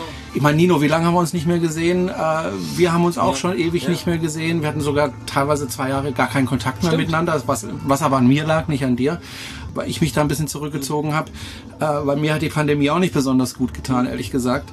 Und ich glaube, wir haben alle jetzt heute mal wieder genossen, alte Weggefährten wieder zu sehen, äh, mal wieder zu quatschen, auch wenn es banale Sachen teilweise waren, klar, aber man hat mal wieder miteinander gequatscht. Ich, wir sind ja Menschen, ne? wir kommunizieren ja gerne und mir hat es unheimlich gut getan, hier zu sein und äh, ich glaube vielen, vielen anderen auch und deswegen muss es ähm, eine weitere Veranstaltung geben und ähm, vielleicht an einer halt anderen kon- Location. Konzeptionell ähm, ist halt auch sinnvoll ist, dass es an mehreren Standorten halt verschiedene ähm, Veranstaltungen gibt. Also Mhm. ich habe doch keine Weltmachtsansprüche, jetzt immer nur die weltgrößten Dinger und Nö. ähm, also Dürfen andere auch mal ran, ja, meinst du? klar. Absolut. Wir haben ja die Geschichte in Horb. Äh, Die wird dieses Jahr wahrscheinlich deutlich kleiner als in den letzten Jahren, weil ich auch einfach nicht mehr so gut vernetzt bin bei den YouTubern und so weiter und ähm, deswegen da die Werbung dafür fehlt. Ist mir aber relativ wurscht, weil die Leute, die kommen, über die freue ich mich Ja. und da werden wir eine gute Zeit haben und ob das jetzt 50 sind oder 100 oder 300, ist mir eigentlich relativ egal. Und dann hat man einfach äh, Spaß miteinander Ja. und darum geht's ja letztendlich. Und, und das, dass man eben auch die E-Mobilität in Bezug auf den Klimaschutz nach vorne bringt und, und, und die Leute da integriert, ist eigentlich, denke ich, eine gute Sache. Mir hat's hier Spaß Das gemacht. sind halt zwei äh, Sachen. Also einmal die Community, also wo Ja. es einfach um das Zusammenkommen ähm, geht und wo es auch um uns geht. Also Muss sich auch gegenseitig bestärken Und auf das dem andere, Weg. Ne? das ist halt, dass wir auch äh, Dinge nach vorne bringen wollen. Und das ist halt schon, glaube ich, den Spagat haben wir jetzt hier auch hingekriegt, oder Nino? Ja, ich finde es sensationell und dass die Leute alle so viel Spaß haben, dass man sich eben gesehen hat und vor allen Dingen auch neue Gesichter gesehen hat. Das gehört auch dazu. Und dass diese Blase E-Mobilität auch größer wird und wir auch versucht haben, das Thema auch so ein bisschen in Richtung die, der Nachhaltigkeit und Klimaschutz zu bringen. Und ähm, die Influen die Marke, die Multiplikation, Multiplikatoren. die Multiplikatorenkonferenz, die am Abend vorher war und so, das war auch sehr spannend, ähm, weil da man nochmal Impulse bekommen hat, sich auch nochmal Gedanken zu machen, was für eine Art Content will man jetzt machen als YouTuber, Podcaster, whatever, Blogger. Das ist einfach alles so ein rundes Wochenende gewesen, sensationell und ich äh, wünsche mir, dass wir das nochmal irgendwann schaffen. Das freut mich. Also wir haben alle auch ein bisschen ähm, Kraft eingesetzt, aber das Problem ist ja meistens, ähm, Kraft kann man halt auch verlieren. Ähm, ich habe aber den Eindruck, wir haben jetzt alle Kraft halt auch mitgenommen und selbst, selbst ich habe das. Ja, manchmal ist 1 plus 1 mehr als 2. Ja, Richtig. Ja, Ja, ja, ja, ja. Nee, wie gesagt, ich habe es wirklich sehr genossen und ähm, ich habe ja dann überlegt, äh, komme ich hierher oder komme ich nicht und äh, ich habe mich ja quasi selber eingeladen. ich habe den Timo angerufen und gesagt, Mensch Timo, ich habe mich jetzt so lange nicht bei dir gemeldet, es tut mir furchtbar leid, aber ich wäre gerne dabei und würde da gerne irgendwo an einer kleinen Stelle vielleicht mitwirken. Und natürlich habe ich mir überlegt, mache ich mich auch mit dem Caravan hierher, weil das ist mit dem Caravan ein ganz schön weiter Weg. Äh, das ist nicht so wie ohne Caravan. Aber ich habe es gerne gemacht und äh, ich habe es nicht bereut und ganz im Gegenteil, ähm, das war einfach eine runde Sache. Und äh, lass dich nicht diese, diese negativen Sachen, die man da mitbekommt, äh, teilweise, die wirst du sehen, wenn du ein, zwei Tage drüber geschlafen hast, die spielen einfach überhaupt gar keine Rolle Jetzt mehr. schon nicht. Ja, Also weil, jetzt weil da wirklich im Nachklapp ganz, ganz viel Positives kommt. Ja, und äh, das habe ich so erlebt bei in Horb. Da ist auch Dinge nicht so gelaufen, wie man das gewollt hätte. Einige Sachen. Aber ich habe immer gesagt, scheißegal, äh, es hat euch nichts gekostet, ja, und äh, ihr hattet euren Spaß hier und wie ich hatte meinen Spaß, wir hatten alle Spaß und Gutes. Ja, und so muss es sein. So, jetzt lasse ich euch. Das war sozusagen die Sondersendung aus dem Wohnwagen in Hannover. Aus deinem Ähm, Wohnzimmer? Aus meinem kleinen Wohnzimmer hier, genau. können wir immer so machen. Ja, ne? äh, es ist wirklich Vor allen Dingen auch so im Kontrast jetzt zu diesen Menschenmassen, die man heute erlebt hat, ist das hier, also das nächste große E-Mobilitätstreffen bei Jerome im Wohnwagen. Ja. das wird vielleicht ein bisschen. Ja, aber der Chris war ja auch bei mir vorhin zu Gast äh, von äh, Carmaniac. Äh, der war, glaube ich, richtig froh, da zu sitzen und mal so ein bisschen seine Ruhe zu haben. Er hatte Kopfschmerzen. Ja, der hatte dann auch noch Kopfschmerzen, das hat er mir auch erzählt. Und ähm, ja, ist auch für mich was Neues, ne? So in einem Wohnwagen das zu machen. ein Aber mir macht das, ja, ne? aber es macht Spaß. Also ähm, ich habe ja nette. Gespräche Wie gehabt. Ü-Wagen ist das. Richtig, ja. Und ähm, ja, mich hatte richtig Spaß hier und ähm, werde jetzt hier übernachten. Ich hoffe, ich habe noch Strom heute Nacht. Es war ein regelrecht erholsames Interview jetzt, oder? Ja, ja, ne? Gemütlich. Balsam für die Seele. Zum Runterkommen. Danke, Genau. Jerome. Gut, Ja, bitteschön. Die Rechnung kommt dann später. Ja, die- Wird nicht 12.000 Euro sein, aber Die Kerzen, die blasen wir jetzt auch aus, weil das Genau. ist ja alles irgendwie so ein bisschen komisch.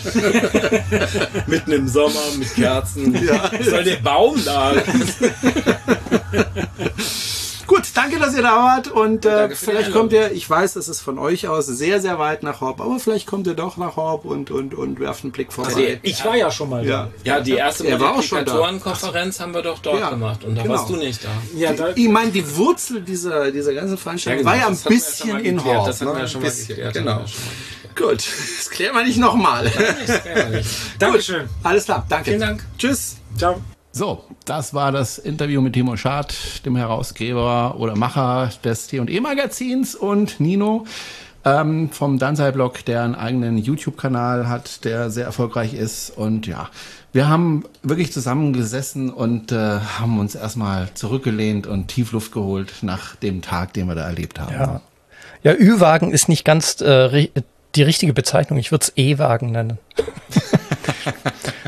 Aber Richtig, es ist sehr ja. interessant, was Timo und Nino eben auch erzählt haben, ähm, als Veranstalter, da, unter welchem Druck du bist und unter welchen, Ver welcher Verantwortung du eigentlich stehst. Das ist ja bei dir in Horb sicher nicht viel anders als bei mir in Schönau. Doch, Wir sind doch. halt mehr oder weniger schon verantwortlich. Sobald wir offiziell Veranstalter sind, haften wir privat. Dann Ja, gibt's bei dann natürlich eine. Veranstalterversicherung, äh, Veran äh, Ja. aber das kostet alles Geld und Ja, Nerven. ja, aber bei mir ist es tatsächlich so, dass der offizielle Veranstalter der ganzen Geschichte ist die Stadt Horb.